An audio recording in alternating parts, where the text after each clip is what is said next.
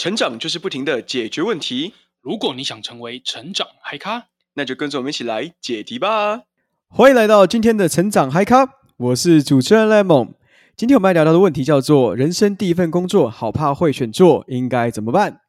我们的问题委托人小薇呢，她现在是一名大四的学生，即将毕业的她对未来的工作选择感到非常非常的恐慌，她很害怕自己毕业后第一份工作就选错，不仅会让自己做的不开心，影响到工作的表现。那如果他想要离职，更会担心这样履历会不好看，进而断送他未来的职涯。那他其实呢，也很曾经试着去询问一些在他有兴趣的领域工作过的学长姐，但他又很怕说对方的经验未必符合他自己。那他也有想过说，那是不是可以先透过打工实习来一个个尝试？但是又觉得这样的时间成本消耗很巨大，所以这让他感到了深深的烦恼。那面对今天这个问题，我们邀请到的成长嗨咖就是乐天的 BD 查理。查理呢，他是我一个大学时期认识的好朋友，他也是一个职场规划的达人。在那个时候，很多学弟妹们都会抢着去问查理有关未来职涯规划的问题。请查理简单的跟大家自我介绍一下。嗨，大家好，哎，我是查理。这个问题距离我现在工作进入职涯，其实我也快满三年。然后在这期间呢，做过三份实习，包含呃一开始做创投分析师，然后后来我进行创作策略分析。现在的话是在乐天做 BD。那这中间的话，短暂的做过顾问业，然后我也有做新创的独立顾问。除了工作这件事本身之外，我有去参加工作外的专案。举例来说，现在在台大带一门课的助教。以现在来说的话，我的工作就是在台湾乐天集团一个新事业部门里面担任 BD。BD 这两个字，它其实在讲的是事业发展。那以事业发展这个上面来说，它更大的目标是取得阶段性、跳跃性的成长。通常的工作上面就是一大堆专案在跑，有很多时候其实也要自己跳下去做专案。呼应到这个问题，那其实对于工作这件事情，想讲一下，我们在整个职涯上面，其实我们就是找好我们自己的舞台，然后并且在这个舞台上面。打磨好自己，养好自己的能力，有机会的话再找到下一个舞台。在这个状况下，你在创造价值的一个过程，你的钱、你的薪资、你的福利其实就会跟着来，所以大家不用太紧张。了解哇，查理真的是做过各式各样工作，也对职涯非常的有自己的一套见解的人呢。那首先第一个问题，我想要先问你，你觉得第一份工作真的重要吗？哎呀，针对这第一份工作的话，我可以说，我觉得第一份工作既重要。但是也没有这么的重要哦。怎么说？第一份工作它就相当于就是你刚出社会的第一个起点，这个第一个起点就会影响到对于人生的规划。嗯、起点在哪里，就会影响到你那个目标的远近程度。嗯嗯嗯。起点的话，大家会在意的会是薪水、福利，那也有可能会影响到自己在别人心目中的观感。再来的话，可能会是你这个起点本身的角色定位。你在的产业，你做的工作的职能，这是起点的部分。哦，蛮能理解，尤其是别人观感这一块。就是我们刚毕业的时候，在找第一份工作，大家就会说：“哎，那个谁谁谁很厉害，那个谁谁谁跑去麦当劳打工，就觉得哎，好像很废。”对，重要其实还有另外一个点。刚进入社会的时候，你的主管怎么带你的公司的整个文化的形态是长怎么样，会影响到就是你之后面对职场的态度。举例来说，假设你在新创，那可能你面对到就是一个比较动态的环境，你会什么都要做，什么事情都比较急、比较赶，然后你可能要不断的调整、优化的走这样的一个过程。那如果你在是一家比较大型的公司的话，你就会被要求就是什么东西要做得很严谨，这是我讲重要的部分。哦，可以理解。我觉得确实第一份工作会严重影响你对职场的态度，还有你对于工作应该怎么做的想象。对，没错，这蛮理解。那你说不重要的部分会是什么？不重要的部分，它其实原因很简单啊，就是说，因为第一份工作，它也不会是你之后十年、二十年也在同一家公司。基于这样子的一个假设，其实你的公司是一个怎么样的状态，并不是一个非常大的重点。重点其实反而会是在你希望可以在这个经验上面能够带走什么。那带走什么，其实分两件事情啊。第一个是你希望学习到怎么样的能力，然后第二个是你希望可以在你的履历表上面放上什么样的成果。哦，了解。所以根据查理你所说的，你觉得第一份工作，它听起来比较像是会着重在说，它会是你的职涯的起点啊，你你当然会影响到别人对你的看法，还有你未来一些职涯的发展。另外一个角度就是，你会在这里面最深刻被影响到的，比较像是你的职场态度，比较属于是创新体系，还是在比较官僚的大公司体系，你对于职场该怎么做事，然后人际互动的关系等等的，都会被有所影响。但同时你觉得比较不重要的地方，就是因为这份工作，说实话，它只是第一份，你不肯在一间公司工作十年、二十年，尤其以现在的我们来说，所以说这方面不是那么重要。在这里面，其实更重要的是，你需要在这份工作里面，你能够学习到什么东西，以及你可以在你的履历表上面能够画下什么样的成果。对，没错。了解。那这个问题我们先到这边。接下来我想问查理第二个问题：你觉得是什么原因会造成小薇对第一份工作有这么大的一个纠结与烦恼啊？他其实做了很多努力耶。呃，针对第一份工作的纠结与烦恼，我相信其实我们每一个人在找第一份工作的时候，其实都有。你也有过吗？真的假的？当然有过啊，就是它其实反映在两个层面上面来看。嗯，第一个其实是你自己对你自己，嗯，第二个是你在看别人对你。哦，以你自己对你自己来说的话，其实就是刚出社会、刚毕业的那个时间点，大部分的人都还是处于在一个探索的一个状态。那在这个探索的状态来说，其实你对于你自己想要什么，其实老实说啦，并不是非常了解。嗯嗯嗯。那在这样的一个不了解的一个状况下，但是你又认为它很重要，所以就会很心慌，就是你该怎么样去看待这个第一份工作？嗯，蛮认同的。第二个部分的话，我们其实多多少少都会去比较，可能你同系啊，或者说你的朋友啊，谁又去了哪里，谁去了哪里。嗯，有正面有负面。正面的部分的话，可能就像是这个压力会促使你去把自己推往一个更好的方向。嗯、但是负面的话，可能是你会受到别人带给你的这个压力，但是却可能并不是真正最适合你的选择。嗯。做一些仓促的决定。是啊，而且在大家并不是对自己非常了解的状况下，其实我相信大部分人的评判的标准都会是在哪边薪水福利好、名气大这些，我觉得是相对来说会比较表象的一些参考的点。哦，了解。我觉得你说的蛮有道理的。就通常我们在找第一份工作的时候，很容易因为这尤其在探索期，我们可能对自己不理解。然后探索期更可怕的就是，同时你还会有一些同才压力。像当初我一出社会那段时间。大家可能在追寻的都是像是比较厉害的广告公司啊，或是大公司啊等等的。但做了一阵子之后，你才会发现，其实自己喜欢的也许不是那一类型，反倒是比较有创意啊，比较能够让自己独立发挥的一些环境。对，没错。其实真正重要的反而会是在你真正适合的会是什么？嗯、那你真正适合的，你会看几个面向，可能看的是热情，可能看的会是你的能力，在你的价值观适不适合那样子的工作形态。那针对这个问题来说，他的状态会比较处于不了解自己想要什么。嗯，了解。好，那这个问题我们先到这边。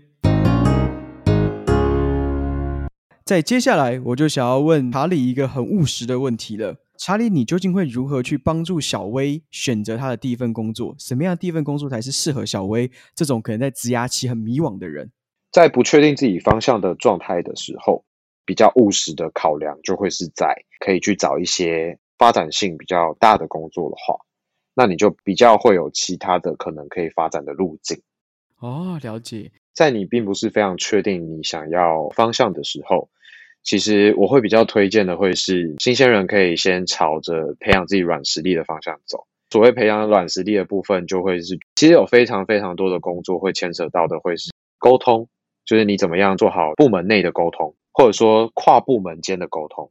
或者说，我们部门跟外部部门之间的沟通。哦，了解，沟通确实是职场上一个很重要的软实力耶。说实话，是呀。除了沟通之外，其实还有带专案的能力，它其实也是一种软实力。这个软实力的部分的话，可能是你就会有能力可以梳理出我们现在有哪一些、嗯、呃可能可以做的解决方法。那你去把这些解决方法做一些分析，嗯、做一些评估之后。你就可能可以去做好你的专案的规划，然后配上专案的人力，整合其他团队的成员，去把一个专案从头做到尾。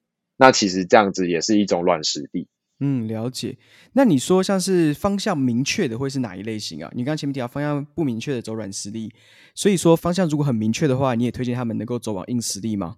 如果你对于自己很想要做的领域非常明确的话。这样也是非常好的。例如说，以数据这条路来说，你可能就可以去往演算法这方面走，你可能就可以往数据工程方面走。嗯、那如果是你对投资有兴趣，那你就往投资的部分就是走到一个极致。哦，了解。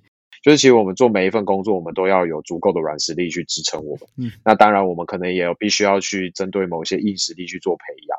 那在你的职涯的初期，其实你不确定方向的时候，嗯、可以去找一些培养你自己软实力的部分，我觉得都是很好的选择。这是职能的部分。了解。那除了职能，还有什么方向吗？除了职能之外的话，我会建议就是在选择产业的部分，你也可以去多做琢磨。有一些产业其实跟、嗯、呃我们人的生活的接触度比较高，这类型的产业它的发展的弹性其实就会比较大。嗯、如果你对于哪一些产业你会比较有兴趣，其实不太确定的话，嗯、我也蛮推荐可以去找一些工作。那这些工作是它可以。去接触不同产业的，举例来说，像是广告业啊，或者说广告代理商啊，或者说投资行业，其实你都可以接触到非常多不同的产业，嗯、就不会太快被锁在一个某个特定产业。嗯，了解。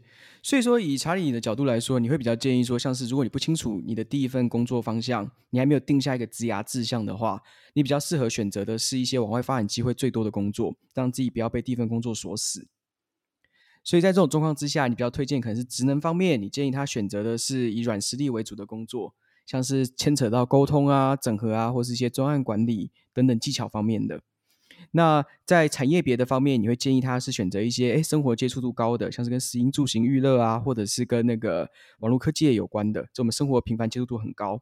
又或者是能够跟一些不同产业接触度高的专业服务公司，像是管理顾问啊、广告代理商啊等等的。嗯，这边我想要再多提一点，就会是刚出社会来说，嗯、其实我们选择第一份工作，我看到就是一些新鲜人蛮迷惘的，会是在薪资福利的部分。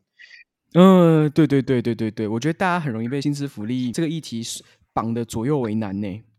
是啊，是啊，你可以想想看，就以老板的角度来说，他会去雇佣一个社会新鲜人，其实，呃，他期待的并不是你当下可以直接创造出哪些非常大的价值，他其实会期待看到就是，嗯，你这一个新鲜人进到公司之后，你可以成长的速度有多快，成长之后可以带给公司的未来的价值在哪里。哦，如果你就薪资福利这上面去看的话，你要挑一些薪资福利很高的产业，其实也有啊。举例来说，你可能就可以去走走航航运业啊，跑船吗？航运业它的薪资收入很高，嗯，它有几十万的收入。哦，超高哦，船长五十万哦，其实就很辛苦了。是啊，但是可能你的这个经验就比较难带到下一份工作上面，有可能是这样的状况。所以说，查理，你最后还补充一个建议，你觉得新鲜人可能在选择第一份工作的时候，尽量以学习为主，不要太去期待说，呃，有很高的薪资福利，因为这件事情未来都有，现在先不要急着啊。如果你真的很想要追求薪资福利，那也不如一开始直接去追寻跑船，这样反倒更快。在你选好舞台、养好你的能力，去宣称你可以创造价值，并且真的产生价值之后，其实你的薪资福利这些都会自然跟着来。嗯，了解，蛮认同的。好，那这个问题我们先到这边，接着就到我们今天的重头戏——成长小工具时间啦。我想问问查理，你有什么样的成长小工具可以分享给我们的嗨咖们吗？嗯，针对找工作这件事情，我觉得用一个非常贴切的比喻，我们就称它叫做打猎选地吧。嗯，打猎选地怎么说？所谓打猎选地啊，其实就呼应到我们刚刚讲的打猎。你可以想想看它的对面立面吧，就是打猎相对的来说，其实就会是耕种。这上面的差别其实在于，就是打猎你可以到不同的猎场？然后农夫的话，可能你就是专注在某块地上面。这上面其实就呼应到我刚刚所讲的，就是你可以先培养一些比较软实力的部分，嗯、它会方便你去把这样子的一个吃饭的工具的一个能力带到不同的工作上面。我举简单几个例子，你们可能可以考虑，就是去增长自己能力的部分，可能会是业务形态的工作。那业务形态的工作，你可能可以训练到一些沟通的能力或谈判的能力。行销的工作的话，你可以去训练一些，就是面对市场，你怎么样设定，你怎么样跟你的目标市场沟通啊，嗯、然后怎么样把东西卖出去，整个流程长怎么样子。第三块的话，可能你也可以去训练一些，就是自己管理专案的能力。嗯。嗯管理专案的能力，就会是你面对陌生的一个问题，那、嗯、你该怎么样提出呃解决方法，然后怎么样去评估解决方法，然后并且去把时间规划出来，然后把人找到，然后去让大家一致的把这个专案把它完整这样子。哦，这个打猎这边我觉得蛮有趣的，因为查理你推荐的这些比较重视软实力的工作，像是业务型啊，它属于是跟客户沟通；行销型属于是跟市场沟通；专案型属于是跟团队内部沟通。其实他们都有一个重要元素，就是沟通。所以你觉得沟通是最适合新鲜人首先培养的软实力吗？其实沟通说实在的，它并没有讲的这么简单，就是要把一个沟通做到到位。你该怎么样把你的讯息传递好？其实它并不是一件非常容易的事情。对，是是是，蛮有体悟。那你说第二个部分是什么？第二个部分的话，就是我们的选地的部分嘛。选地的部分的话，就会是选择的产业啦。嗯、选择的产业，其实我们做个比喻，比喻的话就是海岛型的产业，或者说大陆型的产业。那所谓海岛型的产业，它的意思就是说。它这个产业通常是相对来说比较封闭的，它的经验通常是比较难能够转移到其他的产业。举例来说，我们讲就是政府公职好了，比较封闭。那或者说金融业，或者说医疗业，这些产业都是相对来说会比较难，就是把他的经验带到其他产业上面的行业。哦，就很像是孤立在一个海岛身上，跟其他人没有交流。诶，也不会到完全没有交流啦，但是就是说他的经验会比较难带出去嘛。举例来说，像医疗产业，医疗产业像是医疗器材啊，这些其实都是 know how，就是知识面比较深的产业。其实它很难把这些知识带到其他产业上，相对来说啦。嗯，那你说大陆型的产业呢？大陆型的产业，就像我呼应我们刚刚所讲的，就会像是面向市场的产业。举例来说，网络科技业应用在食衣住行上面，嗯、通常这类型的产业就会变革速度快，然后它又直接面对市场。嗯嗯。在这个前提下面，其实你可能会做这个产业上面的产品跟服务，跟一个人息息相关。可能你要去转换其他的产品跟服务，其实你速度其实就会快很多。他做事的逻辑跟方法其实并不会真的差异非常大。嗯嗯嗯，这是网络科技业应用在食衣住行上面，其实变革速度快，然后而且又跟一个人的生活相关程度高的一个产业。嗯嗯嗯。第二个可能会专业服务业的部分，因为它的服务对象跟产业非常多，就相当于其实什么产业都看一轮的概念。哇，我觉得你这个比喻很好诶。其实选地刚刚统整起来两个方向嘛，海岛型就是稍微比较难以转出去的，比较封闭一点，它就像是公职、金融、医疗等等的。是啊，那大陆型的就分为两种大陆，我听起来两种大陆了，一种是它跟人的密切度很高，就是类似网络科技、包含食衣住行等等的服务业。另外一种，它就属于是专业服务业，就是它能够看过的产业别很多。那就很像在大陆里面，我们可能打猎就可以到处去走啊。你可以在这边打完，你还可以顺着走到下一个地方。哦，我觉得这个方法其实蛮好的，打猎选地。那就感谢查理今天的分享。那也希望今天这个打猎选地小工具能够帮助小薇，还有所有对第一份工作很迷惘的新鲜人们，能够有一些小小的帮助。因为如果你们真的不知道第一份工作要做什么，最好的方式就是先去找一个弹性度高，然后重视软实力培养的工作，让你们永远都有机会往下一份工作走。那同时，你们也要先切记，在这个时候所选择的产业别，要么是选择接触的人群类型多，或者是你的服务对象是属于多的，你有看过各种各样产业的工作。关于今天的这个工具，我们会分享在下方节目的资讯栏里面。那最后的最后，如果对于今天的节目有任何的建议、回馈，或者任何的问题想要委托我们，欢迎到粉砖或问题委托区留言给我们。